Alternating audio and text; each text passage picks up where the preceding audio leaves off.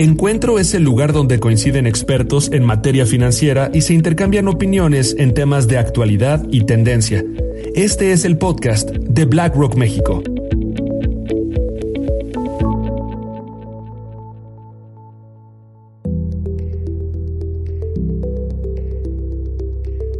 Hola a todos y bienvenidos a Encuentro, el podcast de BlackRock México. Y en esta ocasión estoy contentísimo de tener a Alan Estrada con nosotros. Seguro ustedes lo conocen muy bien por sus diversos canales que tiene y sus experiencias que nos llevan a todo el mundo todos los días, independientemente de su eh, experiencia como actor, cantante, bailarín, etc. Entonces, Alan, mil, mil gracias por estar con nosotros. Estamos felices de tenerte aquí.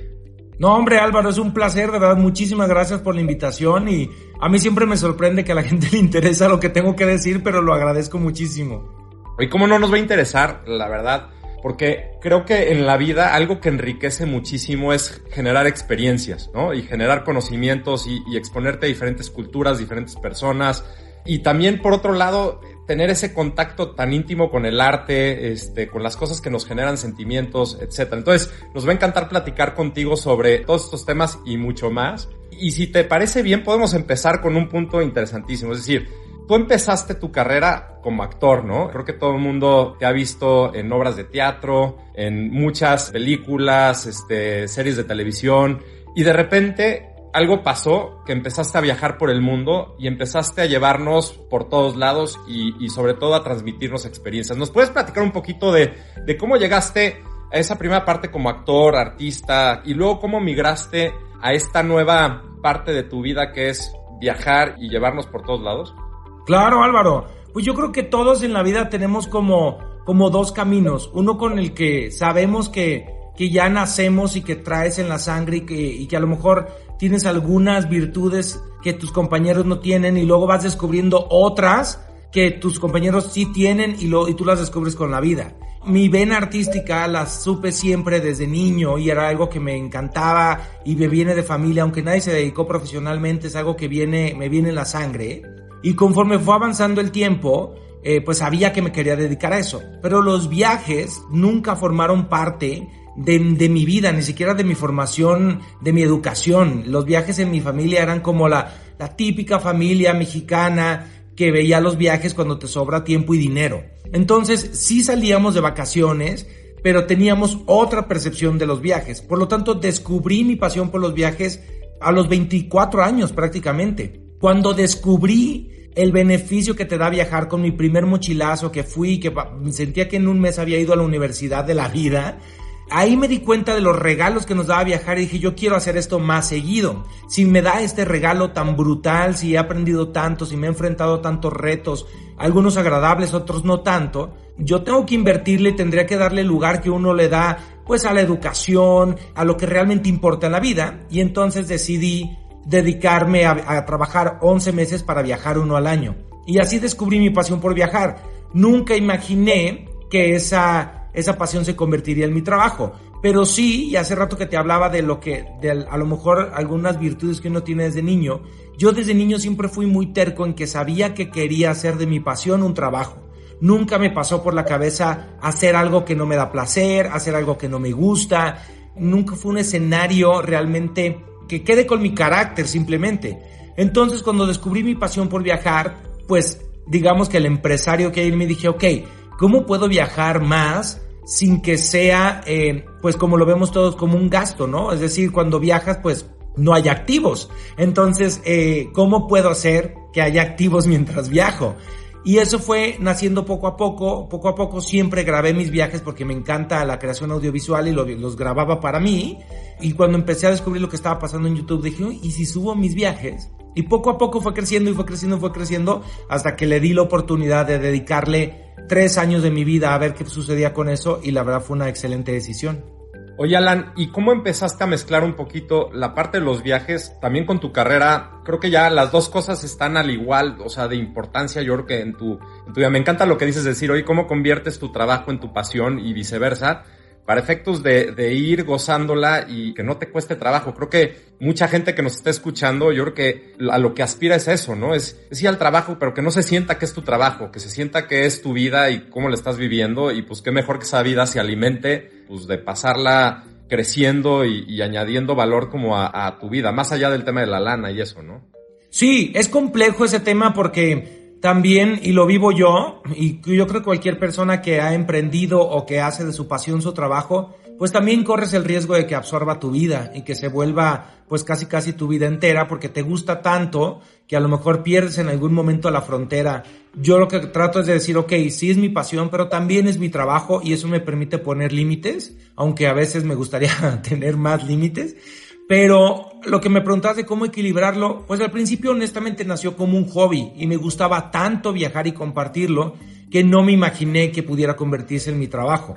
Cuando empecé a darme cuenta que era algo que podría llevarme a ese camino, me decidí dar la oportunidad. Tuve también un momento en mi vida personal en el que muchas cosas se acomodaban y entonces uno empieza a cuestionarse pues muchas eh, metas profesionales y dije, si esto está creciendo, pues ¿por qué no le doy uno o dos años de mi vida a full yo creo que sentí lo que siente cualquier emprendedor, decir, ok, voy a arriesgar, le voy a apostar a mi restaurante, le voy a apostar a mi empresa, a mi startup, lo que tú desees, pero necesitas echar toda la carne al asador, ¿no? Es decir, este es mi proyecto, esta es mi vida y últimas consecuencias. Entonces le dediqué más o menos uno o dos años de mi vida, vi que estaba funcionando y al final ese periodo en el que puse en pausa mi carrera como actor para hacer crecer Alan por el mundo fueron más o menos unos cinco años y hace tres, cuatro empecé a retomar mi carrera como, como actor porque la verdad sí la extrañaba mucho y ahora estoy en, un equilibrio muy complejo, la verdad es complicado hacerlo,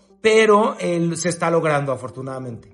Y una pregunta, o sea, cuando dices pusiste la carne al asador, arriesgaste muchísimo. Digo, la verdad es que creo que todo lo que vale la pena en la vida luego también implica riesgos y ni modo, pues hay que, hay que tomarlos.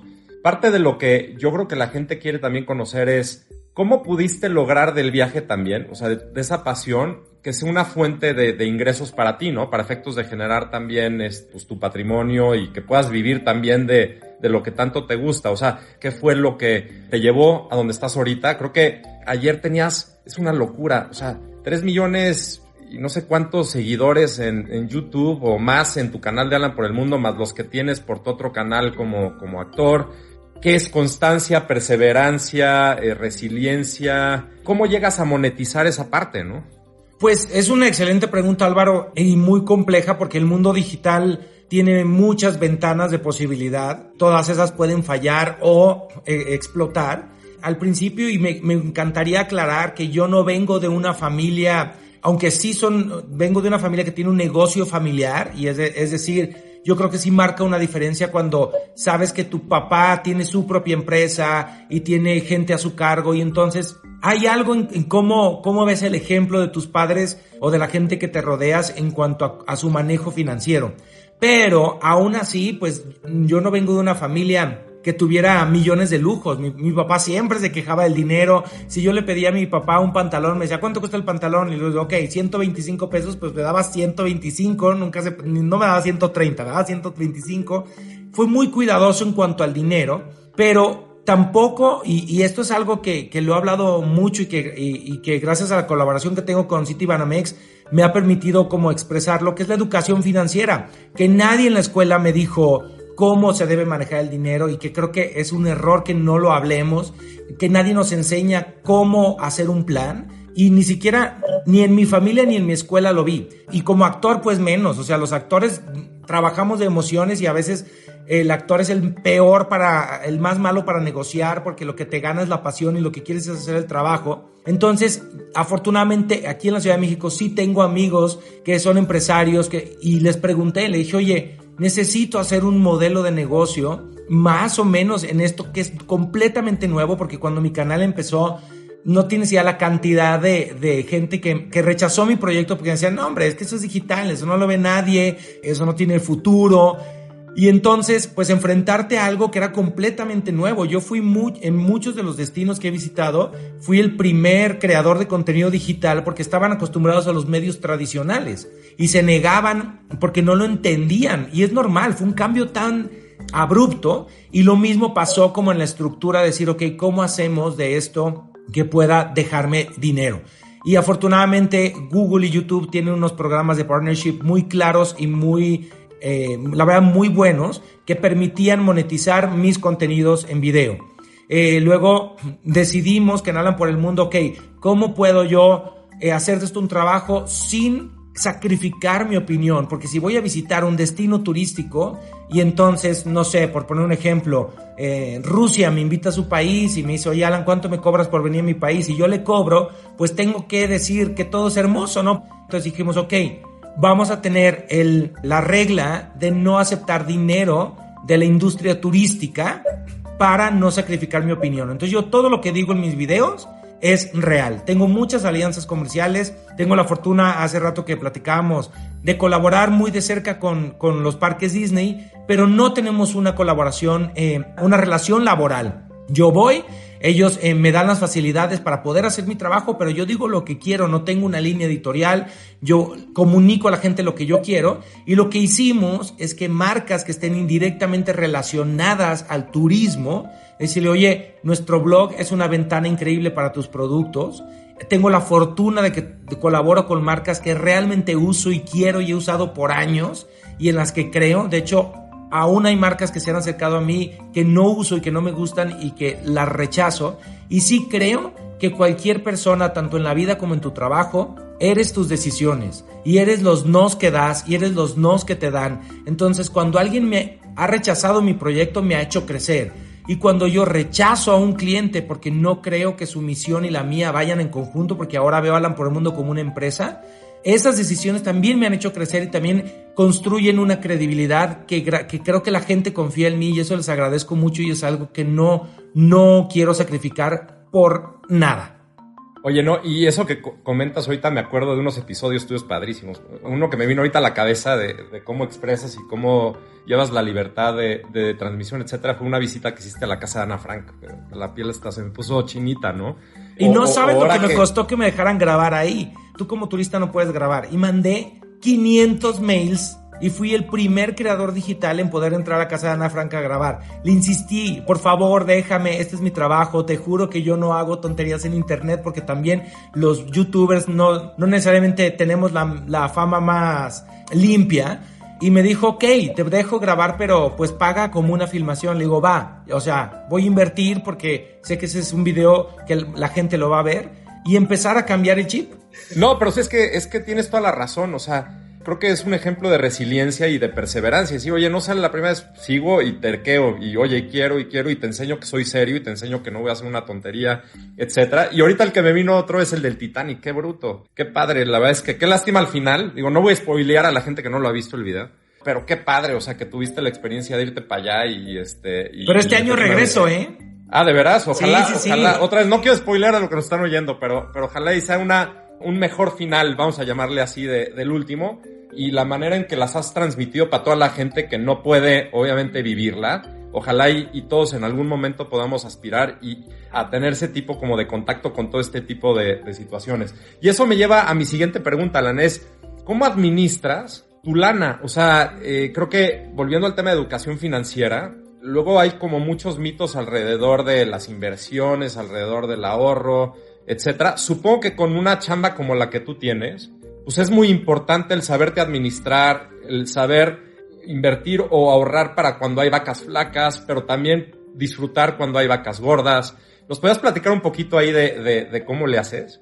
Claro, Álvaro. Pues la verdad ha sido aprendiendo con el tiempo. Tengo la fortuna que desde niño y probablemente mucho por la educación de mi familia, siempre fui muy conservador en mis finanzas y muy saludable. Nunca fui muy gastalón, nunca gasté lo que no tenía este, sabía perfectamente cuánto y cómo lo tenía y cómo lo quería gastar. Siempre fui administrado como por naturaleza, pero eso no necesariamente significa que tenía un plan financiero, que eso creo que es mucho más importante que ser administrado. O sea, ser administrado pues me permitía ahorrar, me permitía nunca deberle a nadie, pero luego también te das cuenta que, que un buen plan financiero pues se trata de jugar con esos elementos que tú tienes, como los créditos, como las inversiones, para que le saques jugo máximo a tu dinero, ¿no? Y eso yo creo que poco a poco y, y Alan por el Mundo que me permitió emprender, que fue la primera vez en mi vida que pues tuve una plantilla de, de empleados, un equipo que me ayuda.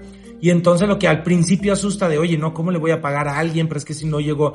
Y luego te das cuenta que, que esa inversión y que formar un equipo del cual me siento muy orgulloso y del cual sin, sin ellos no soy nada. Anoche tuvimos nuestra posada y yo veía esa mesa con 15 personas y decía, esta gente trabaja conmigo, no trabaja para mí trabaja conmigo y se sienten parte del equipo y muchos de ellos llevan muchos años conmigo y son ellos Alan por el mundo, no nada más soy yo. Y hacerlos parte de mi equipo e invertir en ellos para que ellos me hagan crecer a mí, pues al final es entender que, que si eres inteligente el gasto no existe. No existe el gasto más que la inversión, incluyendo en los viajes. Yo se lo digo a la gente, ok, yo invierto en mis viajes porque también son parte de mi trabajo y sé que, por ejemplo, si voy a hacer un video en tal hotel y no quiero que me inviten y yo voy a pagar las noches, pues hago un ejercicio financiero para saber si ese video le va bien, pues que al final lo que gasté se pague y me deje un poco más. Pero al mismo tiempo, a alguien que no se dedica a lo que yo me dedico, un viaje que te va a ayudar a, abrir tus horizontes, a lo mejor te dedicas a la arquitectura y que te va a hacer un viaje eh, enfocado en la arquitectura y que te va a dar conocimiento, eso no tiene precio, eso también es una inversión, aunque el retorno no sea inmediato, el conocimiento también se capitaliza y los viajes nos dan eso. Oye, Alan, ahorita que decías esto, me acuerdo muchísimo de mi papá, que decía una cosa que nunca se me va a olvidar, ¿no? y, y era, cuando te mueres, lo único que te llevas es lo viajado y lo comido, ¿no? Mi papá, chistoso porque era arquitecto y aparte un, un, hombre súper culto, este, muy sencillo, este, pero como que le sacaba el provecho a los viajes como no tienes idea, ¿no? Y decir, es que un viaje, y me encantó lo que dices, es una inversión. Es una inversión sobre ti, tu crecimiento personal, el cómo ves eh, y, percibes la vida, te vuelve también más empático con otras sociedades, con otras personas y te hace, yo creo que, un mejor ser humano. Y eso deriva al siguiente punto que quería tratar contigo es el invertir no es solo invertir para tu retiro o para invertir para la universidad o para otras cosas, es también invertir para vivir la vida. Tenemos que, disfrutar, ¿no? Y tenemos que, aprender también a, valorar lo que, lo que podemos hacer, etcétera, sin que se vuelva un desajuste importante. ¿Tú qué le dirías justo a, esa gente que lo ve más como en una dicotomía, ¿no? O ahorras todo, inviertes y no gastas absolutamente nada, o que se lo quema. O sea, sí puede haber un equilibrio interesante ahí entre el ahorro a largo plazo, la inversión este, a mediano y a corto. ¿Cómo ves ese tema? Yo creo que no solamente puede, sino que debe haber un equilibrio. Para mí la vida es un constante es una constante búsqueda del equilibrio. Queremos equilibrar nuestra vida personal con nuestra vida laboral. Queremos equilibrar nuestras finanzas con nuestro goce y disfrutar la vida. Esa búsqueda del, equilibrio, que al final pues es como la felicidad. La felicidad no es como que ya llegas y eres feliz. Se busca.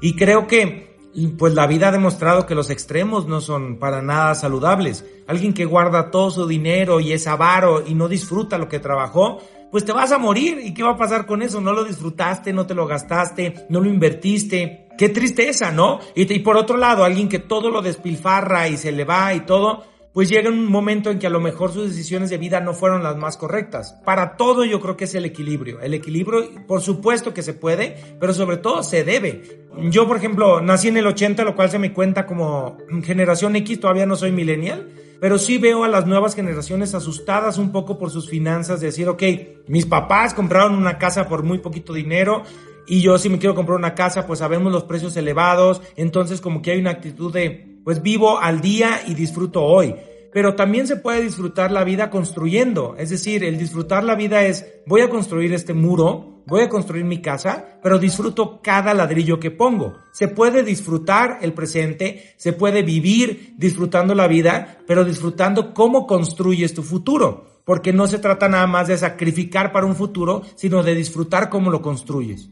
Totalmente, Alan. No, creo que muy buenos puntos que, que seguramente te lo van a agradecer allá afuera y chistoso con lo que mencionas de las, de las generaciones más jóvenes, ¿no? Creo que eh, me llama la atención que son mucho más adversos también a cierto nivel de riesgos, etcétera, que creo que está bien, o sea, que traten de, de planear toda su vida, pero pues por otro lado también hay que vivirla, ¿no? Oye, me llevo una cosa que dices mucho y dices, la vida es un viaje. ¿Por qué la vida es un viaje, Alan? Porque es el, el ejercicio más similar a lo que es la vida. Es decir, al viajar eh, inicias un viaje, que es como el nacimiento de ese viaje, y se termina ese viaje y es la muerte. Es el ciclo perfecto del inicio y el final, y cómo el viaje, a diferencia de la vida misma, cuando sabes que el viaje tiene principio y fin, lo disfrutas más. Entonces a todos nos han pasado que tienes una semana de, de vacaciones o te vas a ir de viaje durante un mes y entonces te vas, estás todo emocionado de que esto inicia, lo disfrutas, lo disfrutas y cuando sabes que se va a acabar empieza un, ay, ya se va a acabar el viaje, una como angustia de que, de que el viaje se va a acabar. Y los viajes yo creo que nos, nos invitan a hacer un ejercicio muy saludable que es vivir el presente. Como sabemos que se van a acabar y a lo mejor estás en un lugar que soñabas conocer y, o sea, a lo mejor Londres era tu sueño estar ahí tienes una semana en Londres, lo disfrutas, lo vives, eh, tomas un montón de fotos. Es un ejercicio increíble de cómo debería ser la vida. A veces la vida la damos por sentado y decimos, bueno, pues no sabemos cuándo se acaba el viaje, pero sí creo que es muy, muy similar y, y se ve en el arte a lo largo de la historia. Hay un cementerio en Génova muy famoso y muy bonito, donde hay una tumba muy espectacular que tiene los símbolos de, del viaje, que narra cómo la vida, la vida misma es un viaje. Y me parece hermosa esa tumba, aunque tiene unos toques tétricos, pero está increíble. Oye, y en tu vida, ¿cuáles han sido tus principales como pinceladas o, cosas que te definieron para, para que estés llevando este viaje tan padre? O sea, ¿nos podrías platicar de algunas cosas que determinaron el cómo la estás llevando, a dónde la estás este, dirigiendo, etcétera? Pues yo creo que hay como dos caminos, el personal y el laboral. Laboralmente yo creo que el placer que me da ser mi propio jefe, tomar mis propias decisiones y tener el derecho a equivocarme, que me parece muy valioso, decir, ok, eh, soy dueño de mis errores y de mis aciertos, a mí me genera mucha estabilidad emocional saber que puedo crear mis propias cosas y que puedo levantar mis propios proyectos y que estoy generando cosas, es decir, que no nada más las ejecuto, sino que además las genero. De cierta manera me empodera, ¿no? De decir, me gusta porque siento que estoy generando un cambio. Y personalmente yo creo que los momentos que más me han transformado han sido directamente los enfrentamientos con la muerte. Te hablo desde el corazón, la, muerte de mi mamá para mí fue un, un antes y un después. Cualquier muerte te enfrenta con la muerte propia. Te recuerda que somos vulnerables, te recuerda que somos finitos y una figura tan importante como es la madre, para mí me removió muchas, muchas cosas de decir qué quiero de mi vida, cómo disfruto mi vida y hacia dónde me llevan las decisiones que tomo en mi vida. Para mí sí es muy claro ese antes y, después. Esas dos, probablemente esas dos vertientes de, de mi vida laboral y personal, es lo que hoy por hoy me ayudan a tomar mejores decisiones o decisiones, punto. Oye, eso que dices sobre de repente pensar y, recordar que somos finitos, que somos mortales. Creo que es un tema también que vino mucho ahora con COVID, ¿no? Este, creo que muchos nos sentíamos inmortales, que la vida era medio un juego y este, jajaja, y, y, y, de repente, pues no. Digo, y gracias por abrirte con nosotros, este, con algo tan, tan profundo como eso. Pero por otro lado, yo creo que somos, somos lo que vivimos en cierto sentido, y yo creo que eso también te hace ser tan feliz como eres, vivir lo que experimentas al máximo, etcétera. Y qué maravilla, porque al final yo creo que cuando todos nos morimos, yo creo que queremos lograr dos cosas. Uno es, yo creo que para los que creemos llegar este, a donde queremos llegar al cielo, ¿no? Pero también dejar un legado muy importante en la gente que queda. O sea, trascender a través de nuestros hijos. O sea, que seguro tu mamá debería estar feliz porque dice, oye, se le está pasando a todo dar, está generando este tipo de experiencias una audiencia que te digo, va desde niños, como mis hijos chiquitos, hasta yo, hasta mi mamá, este, que te ven. Y pues qué padre poder decir eso, qué padre poderlo vivir y qué padre decir, oye, soy alguien que, que acerca eso, ¿no? Entonces te lo agradezco muchísimo, me encanta que, que estemos llevando la conversación a ese, ese nivel. Oye, Alan, dime una cosa, ¿Qué estás esperando? Digo, ya tenemos el año nuevo enfrente. De hecho, este, este episodio estará saliendo la primera semana de, de enero. ¿Qué resoluciones o qué deseos tienes de año nuevo? O sea, ¿qué, te gustaría pedir cuando te estés tomando las uvas? ¿Qué estarías buscando o qué estarías pidiendo? Pues la verdad, Álvaro, no, nunca hago propósitos de año nuevo. Y es algo que he cambiado. Hace mucho tiempo conocí a un viajero al cual le hice una pregunta que a mí me hacen muy frecuentemente, que es ¿cuántos países conoces? Y entonces él me respondió, pues yo no cuento países, yo cuento historias. Me encantó su respuesta porque dije, claro, al final, ¿cuántos países conoces es un número? Al final los propósitos de Año Nuevo son un número. Y sí entiendo que también en nuestra vida personal y como cualquier empresa que se pone metas y entonces tienes que llegar a tal meta. Y está bien ponernos metas, pero también me aterra la frustración de no llegar a ellas. Y entonces sí me pongo metas quizá no tan específicas, pero trato de disfrutar el camino para llegar a ellas. Entonces, en cuanto a propósitos de año nuevo, no me hago propósitos muy específicos, sino que digo, ojalá el próximo año sea un gran año que me permita equilibrar todo lo que me gusta hacer. Y tengo planes para el año que siempre cambian, por eso nunca me gusta contarlos, pero trato de disfrutar y de, al final estoy en un momento en mi vida en el que me siento muy pleno y en el que me siento con las riendas de mi vida, que no siempre sucede. Entonces, pues yo decido si para la izquierda, si para la derecha o si le seguimos derecho y eso me da mucha satisfacción. Entonces, evito las listas, evito las listas de los lugares a los que debes ir o lo que tienes que hacer. Creo que no existe eso. Ve a donde sueñas, disfruta tu año más allá de cumplir lo que necesitas, disfrútalo. Para mí esa es la, mi mayor propósito.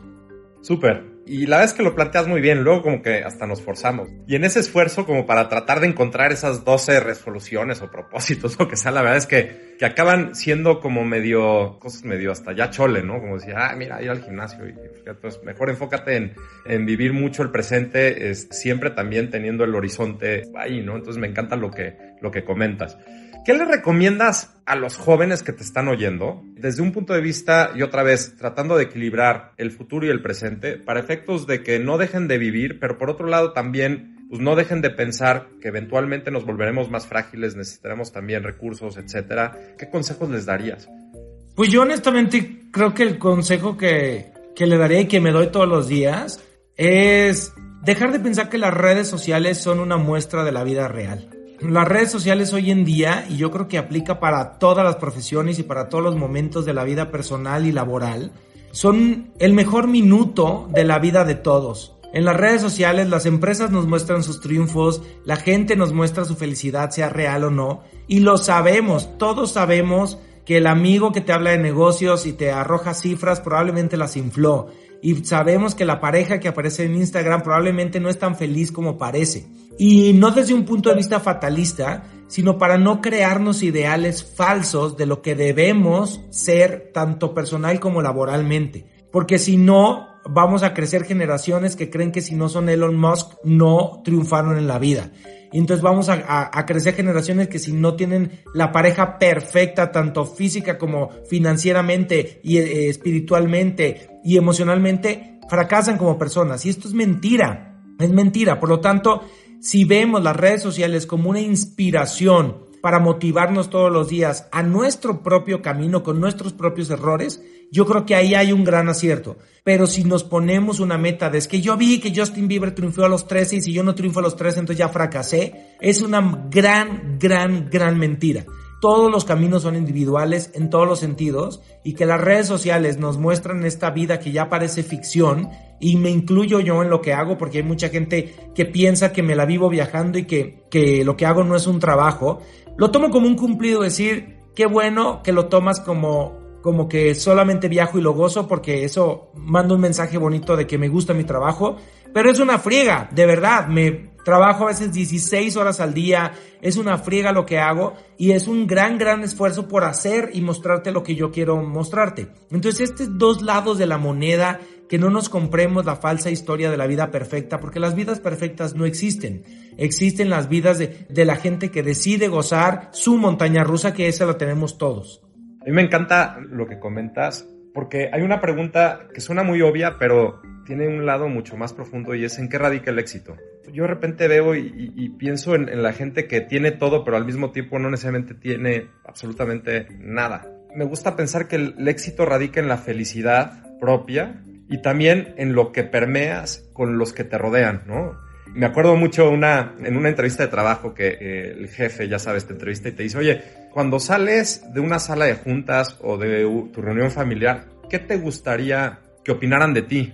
yo decía, pues que Álvaro es una persona que permea algo bueno, que me genera algo que me añadió este valor, que salí de platicar con él como un mejor ser humano y, más allá del tema profesional, de dinero, todo este rollo, al contrario, o sea, al final como personas todos tendemos a ser mejores, etcétera, ¿no?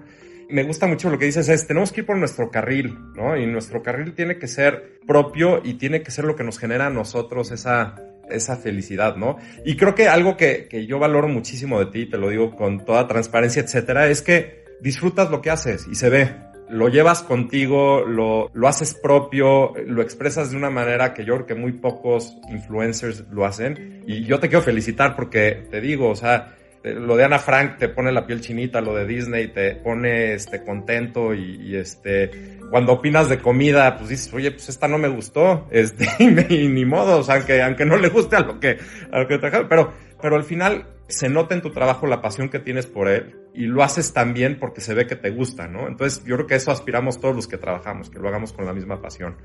Ya estamos cerrando el, capítulo. ¿Qué te gustaría que nos lleváramos todos los que te estamos este, escuchando? Digo, creo que hemos entrado en unos temas increíbles en cuanto a, la trascendencia que tiene el vivir la vida, el disfrutarla, pero al mismo tiempo cuidarla. Pero si te diría, ¿con qué quieres que nos quedemos? ¿Qué nos dices?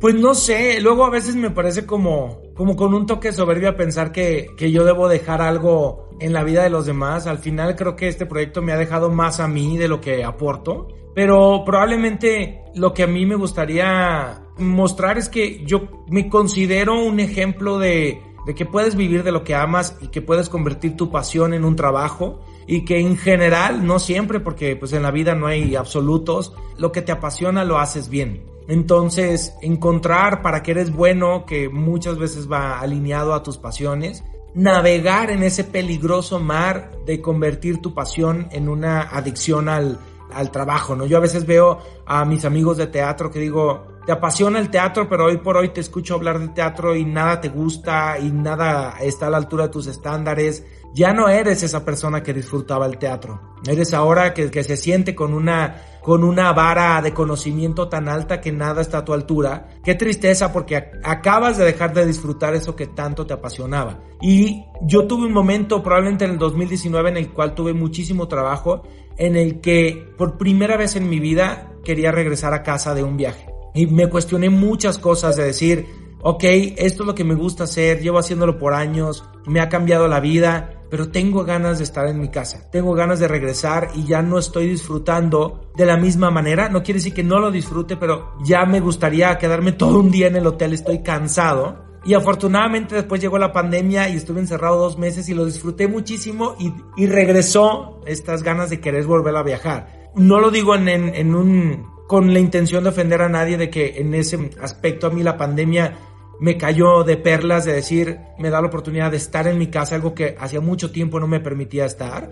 No es algo que, que desee que vuelva a pasar, finalmente es algo terrible y ha, ha, muerto mucha gente y para mucha gente no fue para nada algo agradable, pero en mi experiencia, y mentiría si digo lo contrario, el hecho de volver a estar en mi casa y reconectar me lo regaló la pandemia.